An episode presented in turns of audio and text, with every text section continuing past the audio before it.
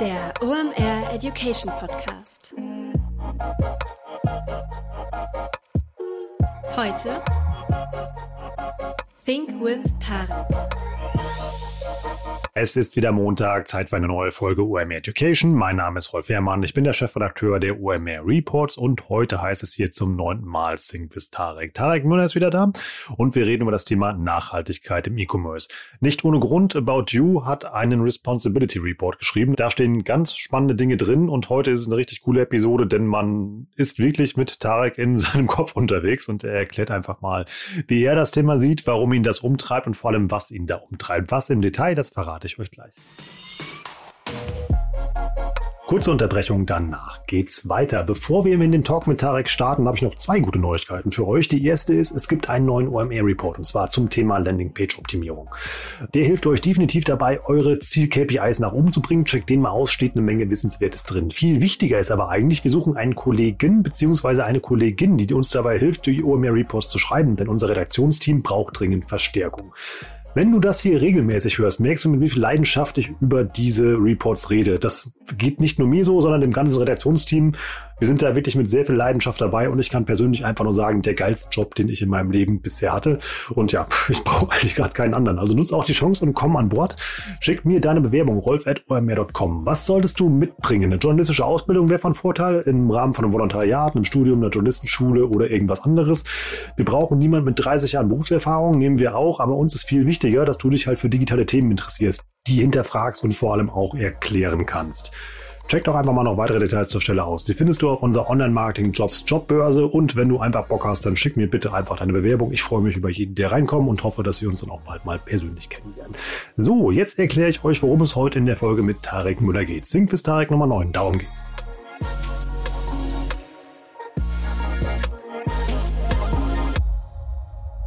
Es ist heute eine ganz besondere Think with Tarek-Episode, denn man merkt wirklich, wie Tarek denkt. Das meine ich jetzt gar nicht so, wie es im ersten Moment klingt, sondern man ist ganz nah bei Tarek Müller, denn man merkt, dass dieser Bericht, den er kurz vorstellt, kein Ding ist, was in der Agentur geschrieben hat, sondern wie sehr ihm das Thema einfach am Herzen liegt. Man kann da ganz viel mitnehmen, nicht nur Inspiration und Kalendersprüche, deshalb sind wir heute nicht hier, sondern wirklich Sachen mit Mehrwert. Ihr könnt da viel für euren eigenen E-Commerce drüber lernen. Ihr könnt vor allem mal auch lernen, wie so eine große Firma wie About You tickt und wie wie diese Unternehmen dazu beitragen können, diese Welt in Bezug auf Nachhaltigkeit und verschiedenen anderen Themen zu einem vielleicht etwas besseren Ort zu machen. Es hat richtig Spaß gemacht. Lasst euch mal drauf ein, mal richtig Sync with Tarek heute. Sync with Tarek, Episode 9. Viel Spaß. Moin Tarek, with Tarek Nummer 9. Schön, dass du wieder da bist. Hallo Rolf. Heute reden wir ähm, aus einem konkreten Anlass miteinander. Denn ich hätte fast gesagt, ihr habt ein Buch geschrieben, zumindest eine Publikation, zumindest aus einer Publikation mit vielen Seiten. Ihr habt einen Responsibility Report rausgebracht. Was ist das? Ja, das hast du richtig erkannt. Ich glaube, wir haben den, was haben wir denn? Heute ist Montag, ne? Ich glaube, wir haben den Ende letzte Woche oder Mitte letzte Woche oder sowas released. Den findet man auf unserer Corporate Website. Und das ist das erste Mal, dass wir einen Responsibility Report rausbringen. Und da haben wir letztendlich ja ganz, ganz viele Punkte beleuchtet, ähm, angefangen mit Planet, äh, also was können wir tun, um diesen Planeten weniger zu schaden letztendlich über unser, über unser Tun äh, oder auch teilweise zu helfen. Ähm, dann People, äh, da geht's rund um Themen wie Diversity, Toleranz, äh, ähm, Talententwicklung, Talentakquisition, Talentförderung, aber auch Themen wie Mental Health, ähm, quasi Work-Life-Balance etc und dann Themen rund um das Thema Society. Äh, da geht es also erstmal um so ein bisschen Boring-Themen, auch Governance, also quasi, dass wir nicht so das nächste Wirecard werden, ja. ähm, und äh, aber auch Themen wie ähm, Data Privacy, Security, also Datenschutz, ähm, aber auch genauso im Prinzip äh, auch was für die Gesellschaft zu tun, in der wir ja auch konkret quasi unsere Standorte haben, also Hamburg, Berlin, ne, was können wir da machen, um halt lokale Förderung zu betreiben. Du hast schon selbst gesagt, es ist wirklich ein halbes Buch. Äh, es ist aber sehr interessant, es lässt sich relativ gut lesen aus meiner Sicht. Es ist auf Englisch. Ähm, und äh, das, wo ich momentan am meisten Resonanz bekomme und das größte Interesse ist eigentlich immer dieses ganze Thema Planet. Ja, also was können wir tun, um weniger schädlich zu sein für den Planeten? Was können wir tun, um dem Planeten was Gutes zu tun? Wie können wir, wie können wir einen bewussten Umgang mit Mode machen? Thema Emissionen. Ähm, ja, und da sind eigentlich so quasi drei, drei Dinge, die sich vielleicht hervorheben lassen, die wir auch als größten Hebel identifizieren. Das äh, einmal das Thema Emissionen, also wie können wir unsere Emissionen, sprich CO2-Emissionen, ähm, Waste, äh, Verpackungsmüll äh, etc. erfassen, äh, reduzieren und da, wo wir sie nicht reduzieren können, auch kompensieren. Ähm, dann das Thema, ähm, was für Mode verkaufen wir eigentlich? Also quasi mal überspitzt gesagt Fast Fashion versus nachhaltige Mode. Ne? Wir wollen natürlich deutlich mehr nachhaltige Mode verkaufen und den Kunden transparent machen, was sie da eigentlich auch kaufen, im Guten wie im Schlechten, sage ich mal. Und das dritte und aus meiner Sicht auch größte am meisten hebelnde Thema ist das ganze Thema Zirkularität, also Stichwort Secondhand, äh, letztendlich Kunden dazu zu bringen, eben nicht immer nur Neuware zu kaufen, sondern auch mal einen gebrauchten Artikel zu kaufen. Und wenn sie die Klamotten nicht mehr tragen wollen, eben die gebrauchte Mode eben nicht wegzuwerfen, sondern eben zurück in den Kreislauf zu geben. Man merkt auch, wenn man den tatsächlich liest, dass bei euch da ja auch was hintersteckt. Also beziehungsweise immer halt ja auch bei dir. Das hört man ja auch immer so ein bisschen raus. Er macht das ja nicht nur, um schicke neue Wandtattoos zu haben fürs Office, glaube ich, oder? Oder warum sowas? nee, das wären sehr teure Wandtattoos. Nein, also das Ding ist, Hannes Sebastian und ich sind 2014 ja ein bisschen in diese Modeindustrie reingestolpert, muss man ganz ehrlich sagen kann mich noch dran erinnern, da war das erste Mal mit Sebastian, ich glaube 2014, waren wir so, ey, wir sind jetzt in der Modeindustrie, wir müssen jetzt auf die Berlin Fashion Week. Ne? Sind wir da hingekommen, haben festgestellt, wir kennen keine einzige Marke, wir haben von den meisten Marken noch nie gehört. Ich saß, ich stand in der Schlange äh, äh, von so einer geilen von, von einer Party, wo wir dachten, sie wäre geil. Es hat sich nicht als geil herausgestellt, weil wir wussten aber nicht, was die geilen Partys sind. Und hab ein Model irgendwie in der Schlange irgendwie kennengelernt und die hat mir erzählt, sie arbeitet vor Mark Kane und ich habe halt an McCain gedacht, diese Pommes, weißt du, und diese Chicken Nuggets für den Ofen. Weißt du, also daran sieht man, wie wenig wir in der Mode waren. So, meine erste Assoziation war, was macht denn eine Pommes-Marke hier, ja? Mhm. Ähm, aber ähm, also wir sind reingestolpert, das würde ich jetzt eigentlich damit sagen, wir sind reingestolpert in diese Modeindustrie und haben eigentlich, je mehr wir verstanden haben, wie der Zirkus funktioniert, haben wir eigentlich gemerkt, dass das richtig uncool ist in vielen Dimensionen, ja. Also einerseits in der Frage, wie Mode oft hergestellt wird, welche Arbeitsbedingungen dort herrschen, ähm, aus welchen Materialien Mode besteht, aber auch ehrlicherweise muss man sagen, der durchschnittliche Umgang eines Kunden mit Mode. Eine Statistik, die ich irgendwann mal gelesen hat, die mich unfassbar geschockt hat, war, dass im Schnitt ähm, Kleidungsartikel nur siebenmal getragen werden und ein Viertel der Kleidung, die gekauft wird, nie getragen wird. Jetzt muss man dazu sagen, das geht zum Glück nicht für die Mode, die auf About You verkauft wird. Äh, die ist hochwertiger, langlebiger, auch ein bisschen teurer, also die wird deutlich öfter getragen, aber trotzdem ist es doch irgendwie wirklich unfassbar, wenn man sich anschaut, in was für einem komplexen Prozess Mode produziert wird und sich dann bedenkt, dass dann unter was für Bedingungen eben auch teilweise und dann bedenkt, dass die Sachen dann einfach nur siebenmal getragen werden, dann in der Mülltonne landen, ja. Und jetzt kann man sagen, wir sind nicht dafür verantwortlich, was in der Vergangenheit in dieser Industrie ablief, aber wir haben mittlerweile eine Größe erreicht, wo wir uns schon in einer starken Verantwortung sehen und wo wir uns vor allen Dingen auch in der, in der, in der Position sehen, diesen Weg nach vorne zu gestalten und haben halt für uns klar gesagt, so kann das nicht weitergehen. Wir wollen, wir wollen nicht Teil dieses Problems sein. Ja, wir wollen Teil der Lösung sein und wir müssen aktiv drüber nachdenken, wie können wir Teil dieser Lösung sein, ohne dabei unser Geschäft letztendlich aufs Spiel zu setzen. Du hast in der letzten Episode ja schon mal anklingen lassen, was ihr zum Beispiel im Bereich Verpackung macht. Die Episode genau wie den Bericht packen wir auch in die Shownotes. Was unternehmt ihr denn jetzt konkret, um, ich sage es einfach mal ein bisschen zugespitzt, um ja, diese Welt ein bisschen besser zu, zu machen und den Planeten zu retten? Ja, ich würde fast vorschlagen, Rolf, dass wir vielleicht diese drei Punkte einmal gehen. Ich halte das fast fürs Einfachste. Wir können ja mal mit Emissionen anfangen. Ähm, was machen wir im Bereich Emissionen? Also letztendlich war zunächst einmal für uns eine große Aufgabe, und ich glaube, da sind wir nicht alleine, uns zu fragen, wie viele Emissionen, also, also wie viel negativen CO2 produzieren wir eigentlich, ja, und wo produzieren wir Emissionen? Das ist eine einfache Frage, aber echt gar nicht so eine einfache Antwort, ja, weil du dich ja erstmal fragen musst, was betrachtest du eigentlich alles, ne? Klar, es ist total einfach, dein Büro zu betrachten.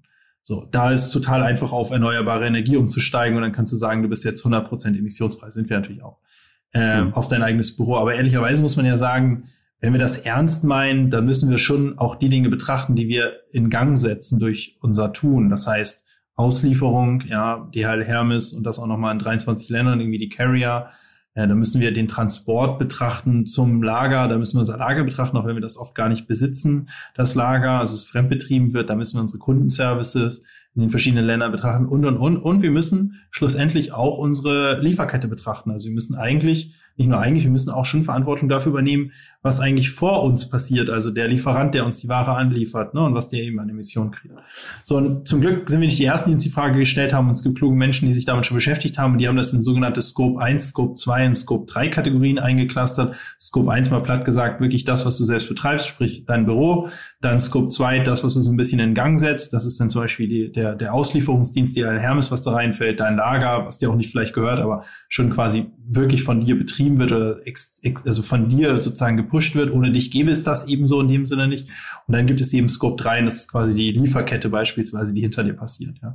Und was wir jetzt zunächst einmal gemacht haben, in einem relativ aufwendigen Prozess, auch mit Partnern zusammen, ähm, letztendlich diese Scopes zu analysieren ähm, und uns dann eben angeschaut, wo sind jetzt Hebel für Emissionsreduktion. Es geht ja auch nicht nur um CO2, es geht eben, wie gesagt, auch um Müll, Abfall.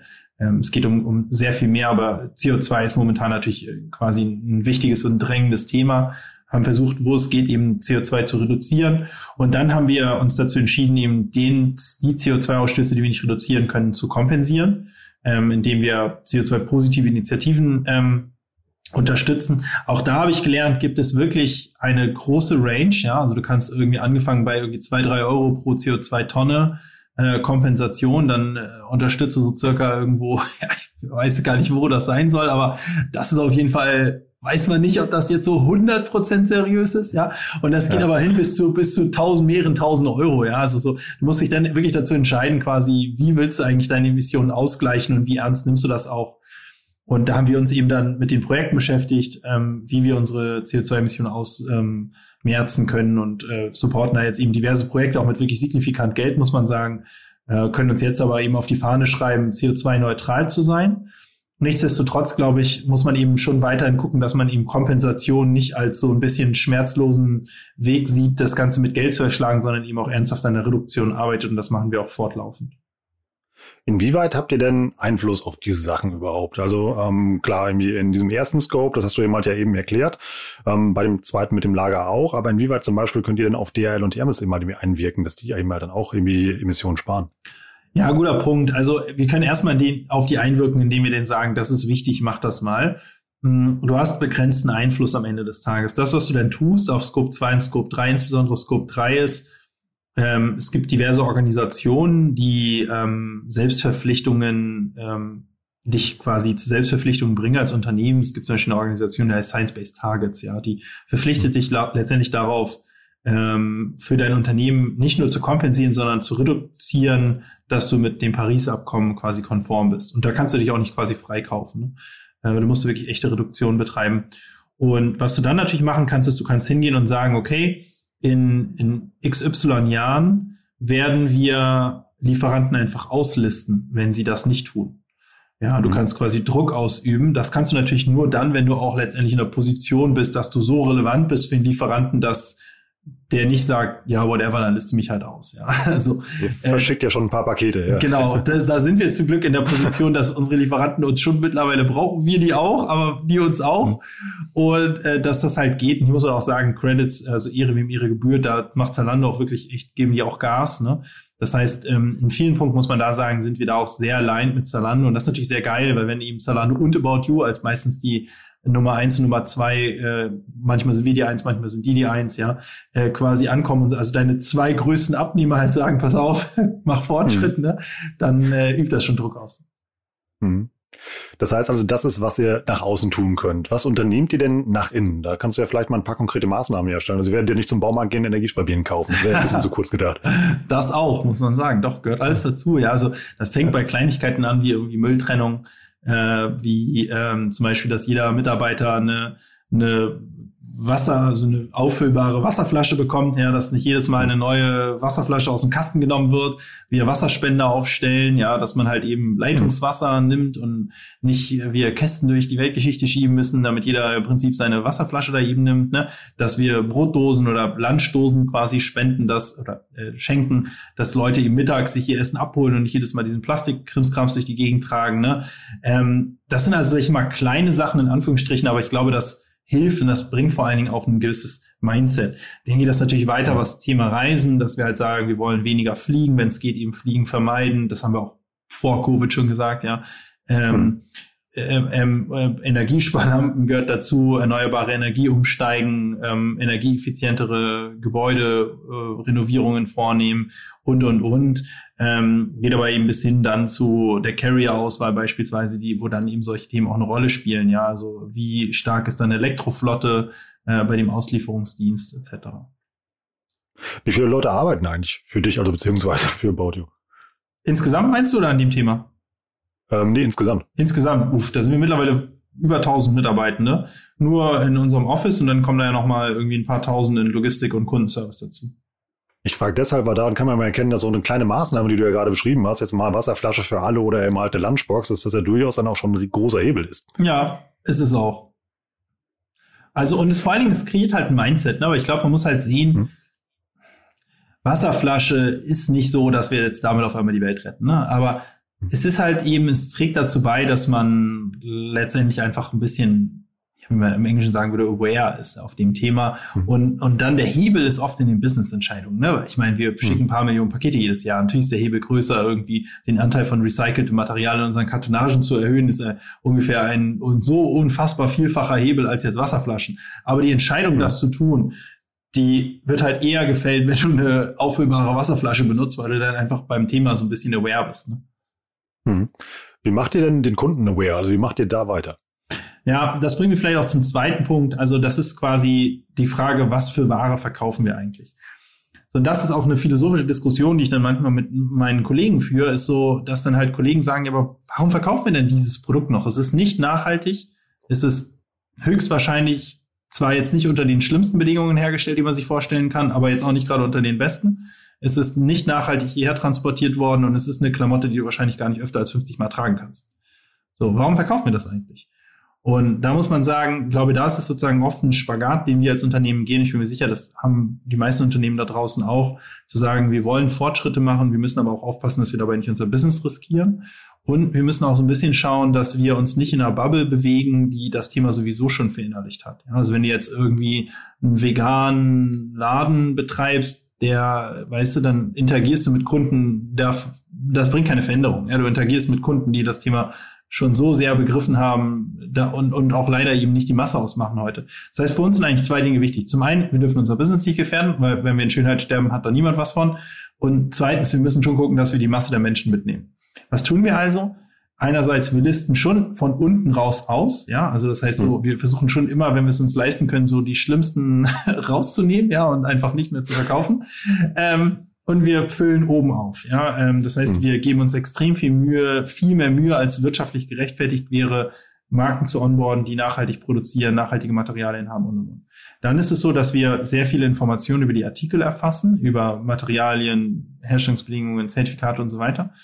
Und die Artikel, die nachhaltig sind, auch als solche kennzeichnen, dort Transparenz schaffen und diesen Artikeln deutlich mehr Visibilität geben als anderen Artikeln. Das ist das, ich habe mal irgendwann das Wort Positive Nudging aufgeschnappt. Ich glaube, es irgendwie in der Politik oder ich weiß gar nicht, von wo das kommt jetzt, aber das ist im Grunde Klingt genommen. cool auf alle Fälle. Klingt cool, ne? fand ich auch. Positive Nudging sagt im Grunde genommen so dieses dich positiv in so eine Richtung schubsen. Aber indem man den Kunden sozusagen positiv äh, lenkt in eine Richtung, ohne dass es dem Kunden wehtut und ohne dass es jetzt zu extrem ist, dass der Kunde dir auch abspringt. Ja, und das machen wir, indem wir den Artikeln mehr Visibilität geben. Das machen wir zum Beispiel, indem diese Artikel eine eigene Kategorie haben, eine Nachhaltigkategorie, aber vor allen Dingen, indem in diesen, in den normalen Kategorien die Artikel, die als nachhaltig gelabelt sind, von unserem Algorithmus bevorzugt werden. Also eine höhere Position einnehmen. Wenn du auf unserer Seite bist, siehst du eigentlich mehr nachhaltige Artikel, als, sag ich mal, rein von der Artikel-Performance wahrscheinlich gerechtfertigt wäre. Und so versuchen wir einerseits die Lieferanten zu incentivieren, nachhaltige Artikel zu liefern, indem wir sagen, hast du nachhaltige Artikel, kriegt er mehr Visibilität, generierst du mehr Sales, also auch gut für dich. Und quasi, indem wir dann eben dem Kunden überproportional viel davon zeigen, sodass dann die Wahrscheinlichkeit, dass man nachher Artikel kauft, eben hoch ist, plus Transparenz darüber zu schaffen, woraus die Artikel eigentlich gemacht sind, also da auch im Prinzip den Kunden schon bewusstere Entscheidungen treffen zu lassen. Und da sind wir, glaube ich, auf einem ganz guten Weg, wenn auch quasi noch sehr, sehr am Anfang. Also wir haben heute über acht Prozent unserer Artikel sind nachhaltig oder nachhaltiger. Das ist noch, das ist deutlich mehr als der Marktdurchschnitt und deutlich weniger, als ich mir das erhoffen würde. Und da ist unser Ziel jetzt relativ schnell auf über 20 Prozent zu kommen. Aber acht Prozent sind ja auch schon ist ja ein hoher fünfstelliger Waren, äh, also Artikelbestandteil bei euren Seiten. Ne? Ja, genau. Genau, das muss man auch immer sehen. Also wenn es dann heißt, oh, 8% ist aber wenig, aber hier, XY hat doch aber 100% nachhaltige Artikel, da sage ich immer, ja gut, und wie viel bilden die 100%? Ne? Also so, man muss natürlich einerseits auf die relativen Zahlen gucken, andererseits muss man sagen, mit acht Prozent sind wir wahrscheinlich schon einer der größten Verkäufer für nachhaltige Fashion, ja, weil diese Nischenplayer, die haben zwar 100 Prozent Anteil, aber auf einem deutlich geringeren Sortiment. Also unser Angebot, unsere Angebotsbreite für nachhaltige Artikel ist wahrscheinlich größer und auch die absolute Menge an nachhaltigen Artikeln, die wir verkaufen, ist höher. So, und mir ist immer wichtig, dass wir, wie gesagt, auch die Masse mitnehmen, also dass wir Leuten halt möglichst wenig verbieten, sie möglichst oft aber eigentlich davon überzeugen, dass das sinnvoller ist.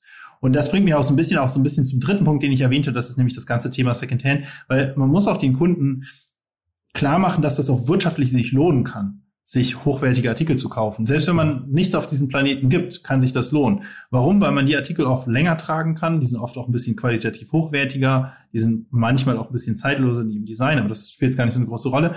Und dadurch, dass sie aber hochwertiger sind, schafft man sich auch die Möglichkeit, dass man die Artikel weiterverkauft, wenn man sie nicht mehr tragen möchte. Also sie verlieren eben nicht quasi sofort ihren Wert, sondern sie haben so einen Wiederverkaufswert. Und das ist eben bei billig produzierten Artikeln nicht der Fall. billig produzierten Artikel, wenn du da das Hangtag abschneidest, also das Label hinten drin, ist es in dem Moment eigentlich schon 0 Euro wert, ja, im Weiterverkauf. Kurze Unterbrechung in eigener Sache, danach geht's weiter. Das Podcast eine richtig gute Werbeform sind, das merkst du jetzt spätestens daran, weil du mir gerade zuhörst und ja, wie du das für dein Business oder für deine Brand nutzt. Ähm, das bringen dir die Jungs und Mädels von der Hamburg Media School bei. Und zwar am 27. bis 29. April steigt bei denen das Podcast Camp.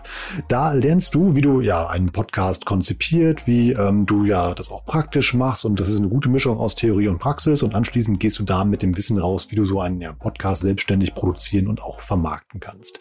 Dann gibt es noch eine Kirsche auf der Sahne, denn wenn du bei der HMS ein Ticket für das Podcast Camp gekauft hast, darfst du auch noch am OMR Deep Dive zum Thema Podcast teilnehmen. Und dann sind keine geringeren deine Dozenten bei uns im Deep Dive als unser Podstars Team die auch diesen Podcast hier produzieren. Also einfach lernen von den Besten. Ich kann nur sagen, nutzt die Chance. Podcasts sind eine richtig gute Werbeform und damit sollte sich jeder Marketer mal beschäftigt haben. Wenn du dich bei der HMS für das Podcast Camp anmeldest, sag einfach, dass du vom OMR kommst, beziehungsweise hier vom Education Podcast und du kriegst auch noch 15 Prozent auf dein Ticket. Und das Podcast Camp findest du unter hamburgminiaschool.com slash Weiterbildung und da einfach mal die Podcast Academy suchen. Und da kannst du dich anmelden und dir auch das Programm nochmal genauer anschauen.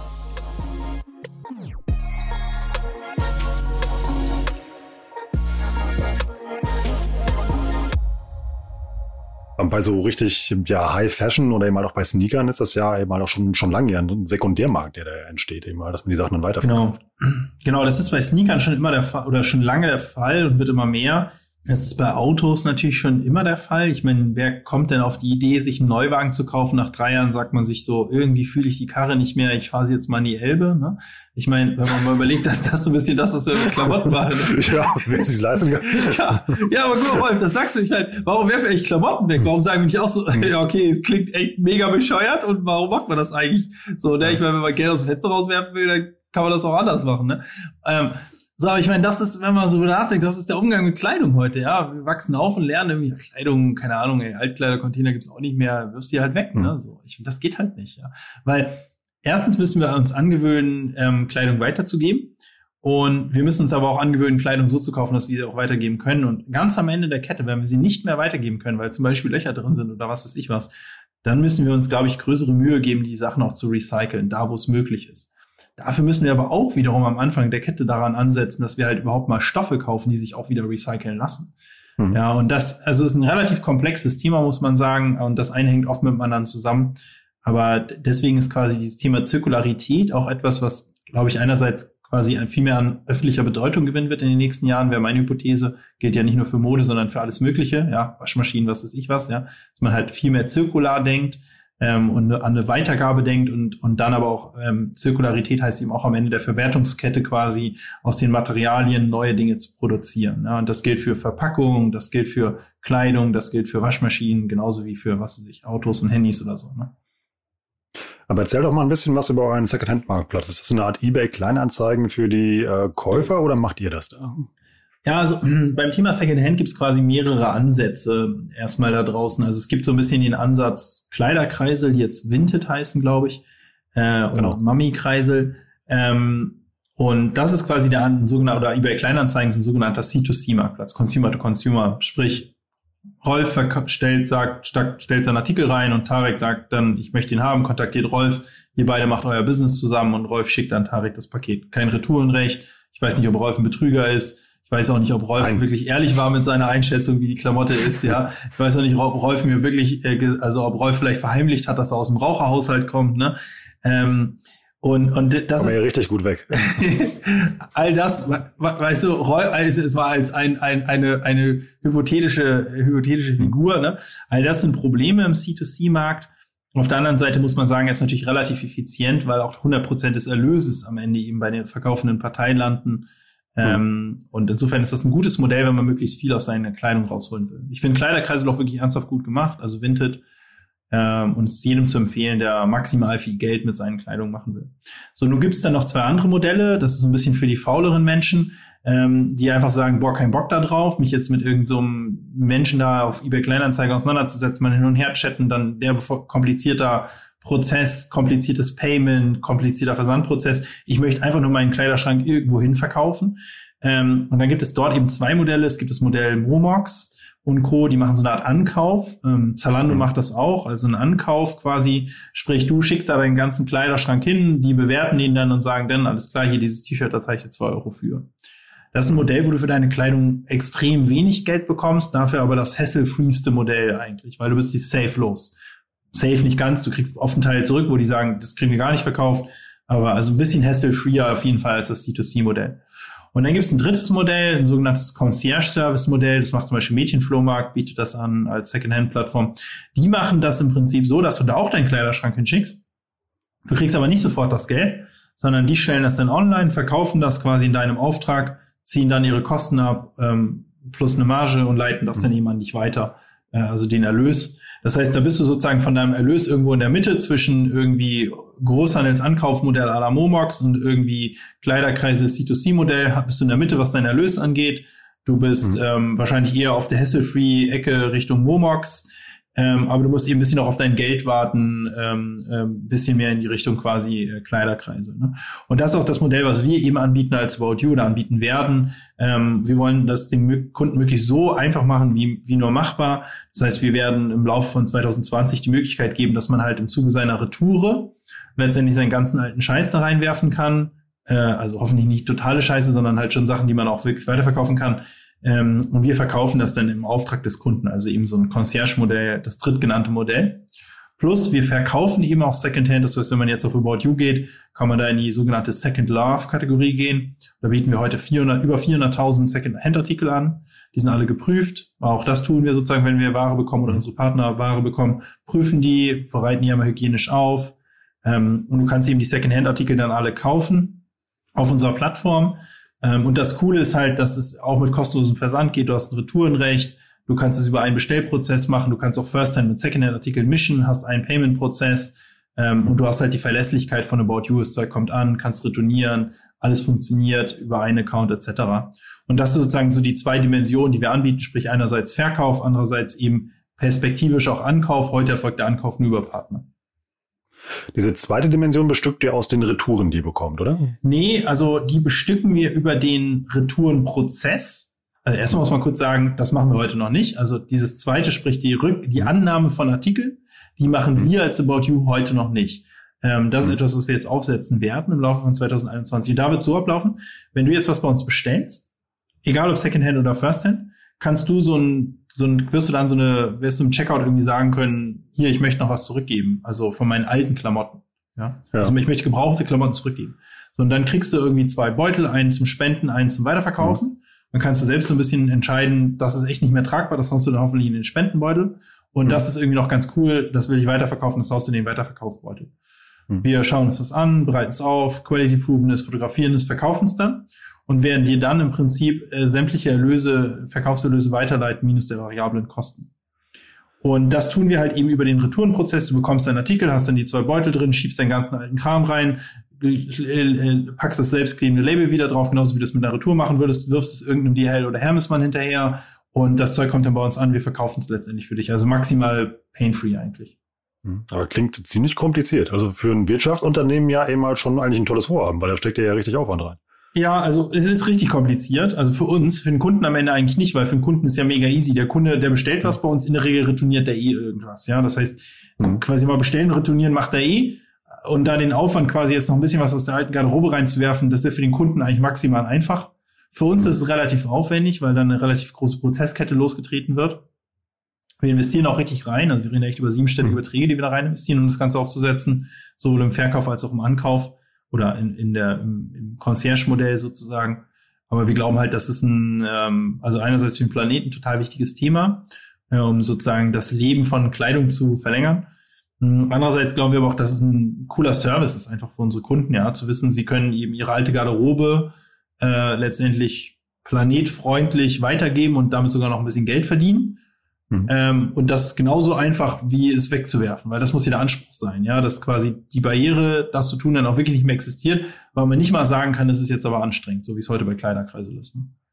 Was macht ihr denn mit den Sachen, die ihr vom Kunden bekommt, die auf der Plattform angeboten werden, die dann aber keiner kauft? Da würden wir den Kunden dann fragen, hm, ob er die zurückhaben will oder ob wir die spenden sollen. Hm. Nach einer also ich kenne das. Hm? Echt krass, wie komplex dieses Modell ist. Also das sind ja so viele Kommunikationsschritte eben halt, die auch dazwischen liegen. Also H&M macht das ja zum Beispiel ganz anders. Da gibt es eine Plastiktüte ab mit äh, deinen alten Klamotten, kriegst dann 10% Gutschein und was sie damit machen, weiß ich zum Beispiel gar nicht. Ähm, man freut sich halt nur, dass man 10% auf den nächsten Einkauf bekommt. Genau, also das ist natürlich das Einfachere, aber jetzt aus meiner Sicht auch so ein bisschen das Uncoolere. Ne? Also wir geben dem Kunden dann schon die Möglichkeit, entweder wirklich echtes Geld zu bekommen oder wir legen noch ein bisschen was drauf und dann kriegst du einen About You Einkaufsgutschein. Das ist ein bisschen unser Gedanke. Wie gesagt, man muss mal gucken, wie es dann am Ende auch wirklich, wirklich wird. Ja, also wo wir dann nochmal auf der Prozesskette irgendwie dran scheitern werden, wird man dann ja sehen. Aber ähm, ja, der H&M-Weg ist, glaube ich, halt nicht unbedingt der skalierbare, ja, weil ich meine, wirst du da jetzt irgendwie dein cooles Hemd reinpacken, was du irgendwie von Boss oder Tommy Hilfiger von einem Jahr oder so gekauft hast, aus irgendwelchen Gründen nicht mehr anziehst, sehr unwahrscheinlich. Also ich sag mal so, ich finde diese H&M-Lösung ist erstmal besser, als es gar nicht anzubieten, weil ich mhm. glaube, grundsätzlich als Händler oder in, in den Umlauf bringende Partei, ja, ob das jetzt ein Händler oder ein Hersteller ist, zu sagen, ich habe auch den Anspruch, das Zeug wieder zurückzunehmen und dann damit vernünftig umzugehen, das finde ich erstmal ein sehr, sehr gutes. Ich glaube, das ist auch etwas, das gilt auch gar nicht nur für Fashion. Ich glaube, das ist etwas, was, glaube ich, in zehn Jahren von jedem Händler erwartet wird. Egal, ob du jetzt ein Handy, eine Waschmaschine, ein Buch oder was weiß ich was verkaufst, ja, oder eben eine Klamotte, wirst du, glaube ich, die Erwartung haben, dass derjenige, der das verkauft, eben auch das Zeug zurücknimmt. Sei es entweder ohne dir was dafür zu geben und es einfach nur zu recyceln oder für dich halt eben weitergibt und weiterverkauft quasi. Und das ist, glaube ich, schon äh, eine wichtige Fähigkeit. Und dass H&M das jetzt tut, finde ich erstmal per se gut. Ja, ich glaube, es ist aber nicht das ideale Modell, was die da machen man weiß halt nicht, was immer daraus passiert. Das finde ich bei eurem Modell eben halt gerade sehr interessant, dass man immer wirklich diesen Marktplatzhalter sieht und ihr diesen, äh, ja, dieses äh, ja, Full-Service-Modell halt dahinter fahrt. Ja.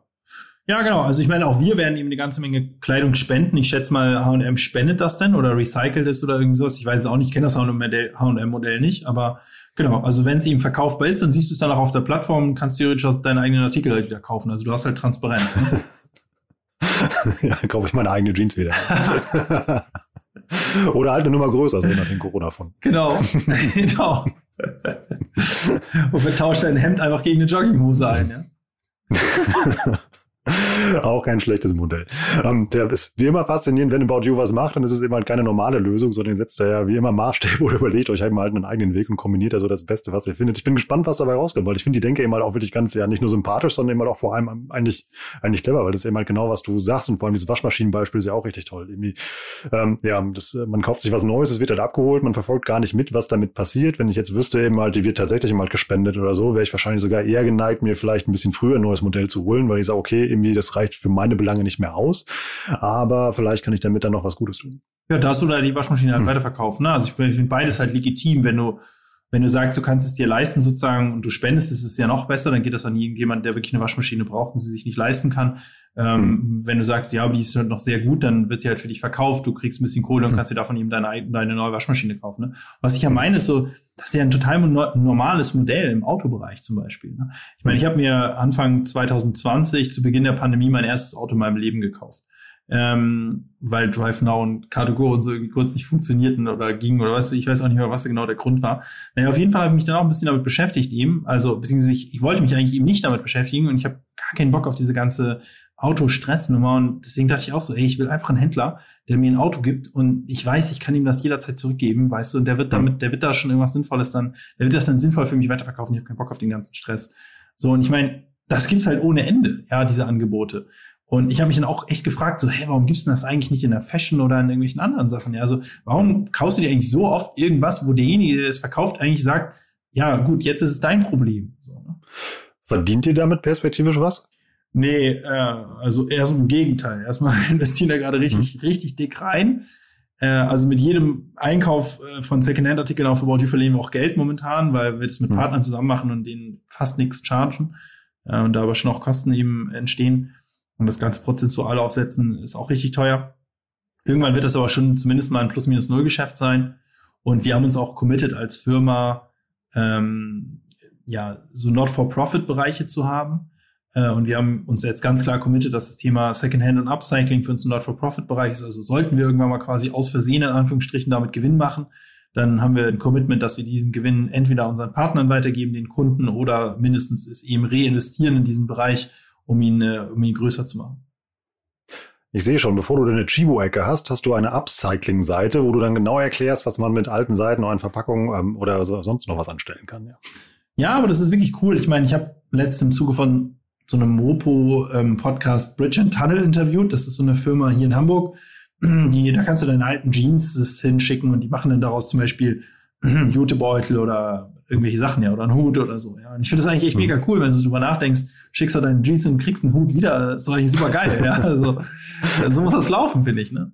Ja. ist halt ein teurer Hut, das muss man eben auch sagen, ja. Ich meine, klar, ja. es ist eben, also das Thema Upcycling ist nichts, was wirtschaftlich Sinn macht, ja. Also jetzt mhm. wirklich der, der Hut ist teurer als ein, sagen wir in Anführungsstrichen, normaler Hut. Aber für diejenigen, die sich das leisten können, finde ich das super cool. Beim Thema Secondhand, Weiterverkauf, das ist ja noch nicht mal, das spricht ja nicht mal was Wirtschaftliches dagegen. Mhm. Lass uns mal ähm, noch vielleicht zum Abschluss kurz ins Kleine gehen. Nicht jeder kann ja wie ihr mal eben Marktplatz bauen oder kann eben halt irgendwie ja zu seinem First Business noch ein Second-Hand-Business aufziehen in seiner Branche. Wenn man jetzt Unternehmer ist, wo kann man denn im Kleinen vielleicht anfangen und damit schon, ähm, wie bei dieser Nachhaltigkeitsthematik, die wir heute besprochen haben, was Gutes tun und was erreichen? Ja, ich glaube, da gibt es keine, da gibt es nicht so eine richtige pauschale Antwort drauf. Ich meine, als wir diesen Responsibility Report, Report zusammengetackert haben, haben wir uns auch erstmal die Frage gestellt, wo haben wir eigentlich Einflussmöglichkeiten? Und ja, das kann ja ganz viele Sachen sein. Ich meine, man kann sich halt auch sagen, keine Ahnung, ich bin eine kleine IT-Agentur. Ich könnte ja zum Beispiel ein bisschen was dafür tun, dass quasi mehr IT-Ausbildung stattfindet in meiner Stadt. Ne?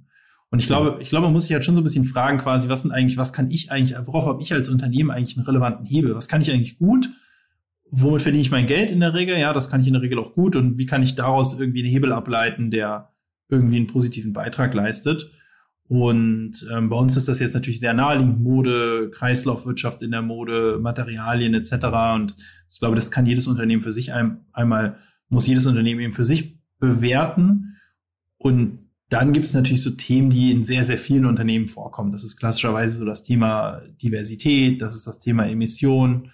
Ich glaube, da muss man sich überlegen, macht das jetzt Sinn? Ja, ich finde jetzt nicht, dass jedes Unternehmen plötzlich CO2-neutral sein muss, um das dann claimen zu können, sondern wenn man echt kaum CO2 ausschüttet, dann muss man sich damit auch nicht relevant befassen. Also wenn jetzt eine IT-Agentur ist, glaube ich, mit zehn Leuten, dann kann man sich natürlich irgendwie damit befassen, aber der Hebel wird nicht sonderlich groß sein, ja. Und ich glaube, mhm. da muss man dann eben auch ehrlich sein mit, was für einen Impact hat das eigentlich und wie viel Aufwand ist das jetzt eigentlich? Und ich finde, da sollte man eben genauso wirtschaftlich rangehen, wie man eben wahrscheinlich an andere Fragestellen im Unternehmen auch rangeht. Ja, da müssen Aufwand und Nutzen schon im Verhältnis sehen, stehen. Und ich bin übrigens auch keiner, der sagt, das muss jetzt hier plötzlich jedes Unternehmen machen. Ja, also ich weiß nicht, Hannes, Sebastian und ich haben das irgendwie so, fanden das irgendwie wichtig so. Aber wir sind jetzt auch echt nicht so die Messias oder sowas. Und ich bin auch echt kein mhm. Heiliger. Ich meine, ich fliege auch noch in Urlaub, ne? Und habe ja jetzt, wie gesagt, ein Auto auch, ne? Und also ich finde, man muss auch mal, also ich, ich bin auch echt niemand, der sagt, das ist jetzt, das muss jetzt jeder machen oder sowas. Ne? Ich glaube, warum wir auch diese Folge aufgenommen hatten und dass ich da ein paar Mal drauf angesprochen wurde, ist halt irgendwie zu sagen, wenn man das machen will, dann ist hier die Art und Weise, wie wir das gemacht haben. Aber ich bin absolut nicht der Meinung, dass jeder jetzt da irgendwie was tun muss. Äh, aber es ist natürlich cool, wenn wir da irgendwie Fortschritt machen. Und ich glaube, es ist auch schon etwas, wo man aus meiner Sicht zumindest jetzt irgendwie eine gewisse Verantwortung trägt, auch ab einer gewissen Größe auf jeden Fall. Ja, und ich glaube nicht, dass ich glaube nicht, dass das jetzt irgendwie das Prio 1 Thema sein sollte, wenn man so ein kleines Startup ist, ja, aber dann sollte man erstmal sicherstellen, dass man überlebt. Ähm, und das hat schon Priorität. Aber ich finde halt, wenn man in der Position ist, wo man sagt, man kann sich das jetzt leisten, man ist so groß, dass man auch irgendwie einen Impact hat, man kämpft nicht jeden Tag ums Überleben und man fühlt das Thema irgendwie so ein bisschen und man hat irgendwie auch irgendwie vielleicht Bedenken bei dem, was in der eigenen Industrie eigentlich abläuft, dann ist das, glaube ich, schon richtig, da jetzt auch was zu tun. Und ich glaube, dann wird man auch oft in der Situation sein, wo das auch von den Mitarbeitenden und von den Kunden nachgefragt wird. Bei uns ist das genau der Fall unsere Mitarbeiter pushen total auf das Thema, unsere Kunden pushen auf das Thema. Also ja, da muss man dann auch aktiv werden. Aber das ist jetzt auch nicht der einzige Grund, warum wir das auch gemacht haben. Ich glaube auch vor allem immer, dass man irgendwie dadurch auch ein sehr attraktiver Arbeitgeber wird. Weil ich glaube, solche Dinge, wenn man darauf setzt und vor allem die auch nach außen kommuniziert, ist deutlich attraktiver als der Obstkorb, der dann, ähm, den man gerade zur Verfügung gestellt bekommt, wenn man sieht eben mal, dass das Unternehmen auch eine Verantwortung war. Auf jeden Fall, ist auch so. Das war heute mal eine wirkliche Sync bis Tarek Episode. Also man hatte wirklich das Gefühl eben, dass man mit dir wirklich durch deine Gedanken Lust wandelt. Dafür viel, vielen Dank. Wir packen diesen Bericht, den ihr geschrieben habt, den Responsibility Report, den packen wir auf alle Fälle in die Show Notes. Lest das Ding mal. Ich habe es tatsächlich gemacht und es ist wirklich mega interessant und es bringt einen wirklich auf Ideen, was man auch als Unternehmen einfach mal machen kann. Ja, und da muss, ich, da muss ich auch sagen, das habe ich, glaube ich, in meinem Leben noch nie gemacht, aber es lohnt sich tatsächlich auch den Zalando Responsibility Report anzugucken, weil die Kollegen da drüben in Berlin das äh, noch professioneller dargestellt haben, visuell und in allem. Und da auch wirklich einen wirklich guten Job machen, finde ich. Und ich auch bei denen übrigens ernsthaft das Gefühl habe, dass die äh, Gründer und Geschäftsführer da auch ernsthaft eben ein Interesse haben. Ne? Ich finde das wirklich auch sehr, sehr cool. Also muss man sagen, es ist eine der wenigen Punkte, wo ich, wo ich auch mal gerne auf Zalando verweise äh, und wo dem wir uns natürlich auch ziemlich genau angeguckt haben dann nutzen wir doch diese einmalige Gelegenheit und verlinken auch mal diesen Report in den Show Notes. Tarek, danke für deine Zeit und für das Wissen, was du mit uns geteilt hast. Nächstes Mal ist Sync bis Tarek Nummer 10. Bringst du jemand mit? Soll ich jemand aussuchen oder sollen wir entscheiden lassen, worüber du reden sollst? Mit dem Druck kann ich gar nicht umgehen, Rolf. Was machen wir denn da? ja, dann sind wir doch, müssen wir uns doch mal überlegen. Meistens entsteht das sehr spontan. Wir werden ein cooles Thema finden. Es wird grandios. Hoffentlich. Das glaube ich auch. Und zur Not überlege ich mir irgendwie eine kleine Überraschung vorher weg, hier was vorbeikommt oder irgendwas Alles klar. Heute war es mal ein bisschen ernster. Es gab viel zu lernen, viele Ideen und wirklich mal ein wenig Inspiration. Danke, Tarek. Hab einen schönen Abend. Ciao, Danke ciao. dir. Ciao. Das war mal wieder, ja, heute mal wirklich ein with Tarek und echt spannend, ja, so ein bisschen mit Tarek zusammen durch seinen Kopf zu laufen und mal zu erfahren, worüber er und About You sich Gedanken machen. Ich finde das richtig gut, vor allem auch, wie die die Verantwortung, ähm, ja, leben und vor allem auch wahrnehmen, die er eben mal beschrieben hat. Und ich fand, ja, heute mal eine richtig inspirierende Folge, wo man eine Menge mitnehmen kann. Bevor ich euch, ich hätte jetzt fast gesagt, in die Nacht entlasse, ich weiß ja nicht, wann ihr das hier hört, noch ein kurzer Hinweis in eigener Sache. Und zwar auf unsere SEA Academy. Die OMR Academy kennt ihr. Das ist das Ferienstudium, was wir für euch gebaut haben. Das geht über zehn Wochen. Ihr investiert also zwei bis drei Wochenstunden. Und in dem Fall seid ihr danach der richtige SEA-Profi. Warum finde ich das so gut? Ähm, das ist kein langweiliger Frontalunterricht, das heißt, wo du einfach Videos guckst und dann nachher denkst, du bist eben halt eben der absolute Crack in dem Bereich. Nee, das ist ein sehr inter interaktives Format. Das heißt, ähm, du arbeitest in kleinen Gruppen zusammen, du hast die Möglichkeit, den Dozenten was zu fragen und vor allem arbeitest du die ganze Zeit auf deinem reellen Problem, also auf deiner SEA-Kampagne und machst nebenbei auch noch dein SEA einfach besser. Macht richtig Spaß. Ich habe ja schon mal ein paar Module von ausprobiert. Check doch einfach mal die Termine und die Anmeldung unter omr.com slash academy, wählt da die SEA Academy aus und mit dem Gutscheincode Academy10 bekommt ihr auch noch 10% auf euren Platz in unserem digitalen Hörsaal. Habe ich ja letzte Woche schon gemacht. Ich habe ja die iTunes-Bewertung für mich entdeckt, beziehungsweise ich habe mal gesehen, was ihr da alles Nettes über uns schreibt. Zum Beispiel das hier. Ich bin echt begeistert vom Informationsgehalt dieses Formats. Ich freue mich über jede neue Folge und habe schon jede Menge gelernt. Würde wirklich jedem Marketing-Interessierten diesen Podcast empfehlen. Weiter so. Das schreibt M. Herkti. Vielen Dank dafür. Und ja, wenn ihr uns auch mal so nette Worte da lassen sollt, checkt einfach mal iTunes aus oder Apple Podcast und äh, lasst einfach da mal fünf Sterne gerne da. Und wenn ihr wollt, auch noch einen netten Gruß und schreibt schreibt mal, warum euch das so gefällt. Oder macht das, wie viele andere Leute das in den letzten Wochen getan haben. Ähm, ja, schreibt darüber über LinkedIn, taggt mich gerne in den Beitrag. Ich tausche mich super gerne mit euch aus und es ist wirklich mal spannend zu sehen, wer diese Formate alles hört. Und ja, diese Diskussionen, die darunter entstehen, sind einfach nur richtig gut. Das war's für diese Woche. Ich sag Tschüss aus Hamburg, habt eine schöne Woche. Wir hören uns nächsten Monat bei der nächsten OME Education Episode. Das kann ich schon spoilern, worum es geht. Dann reden wir über den iOS 14 Schreck bei den Facebook Ads, der vor der Tür steht. Zu Gast da, Florian mittags. Wir hören uns nächsten Montag. Bis dann. Ciao, ciao. Tschüss aus Hamburg.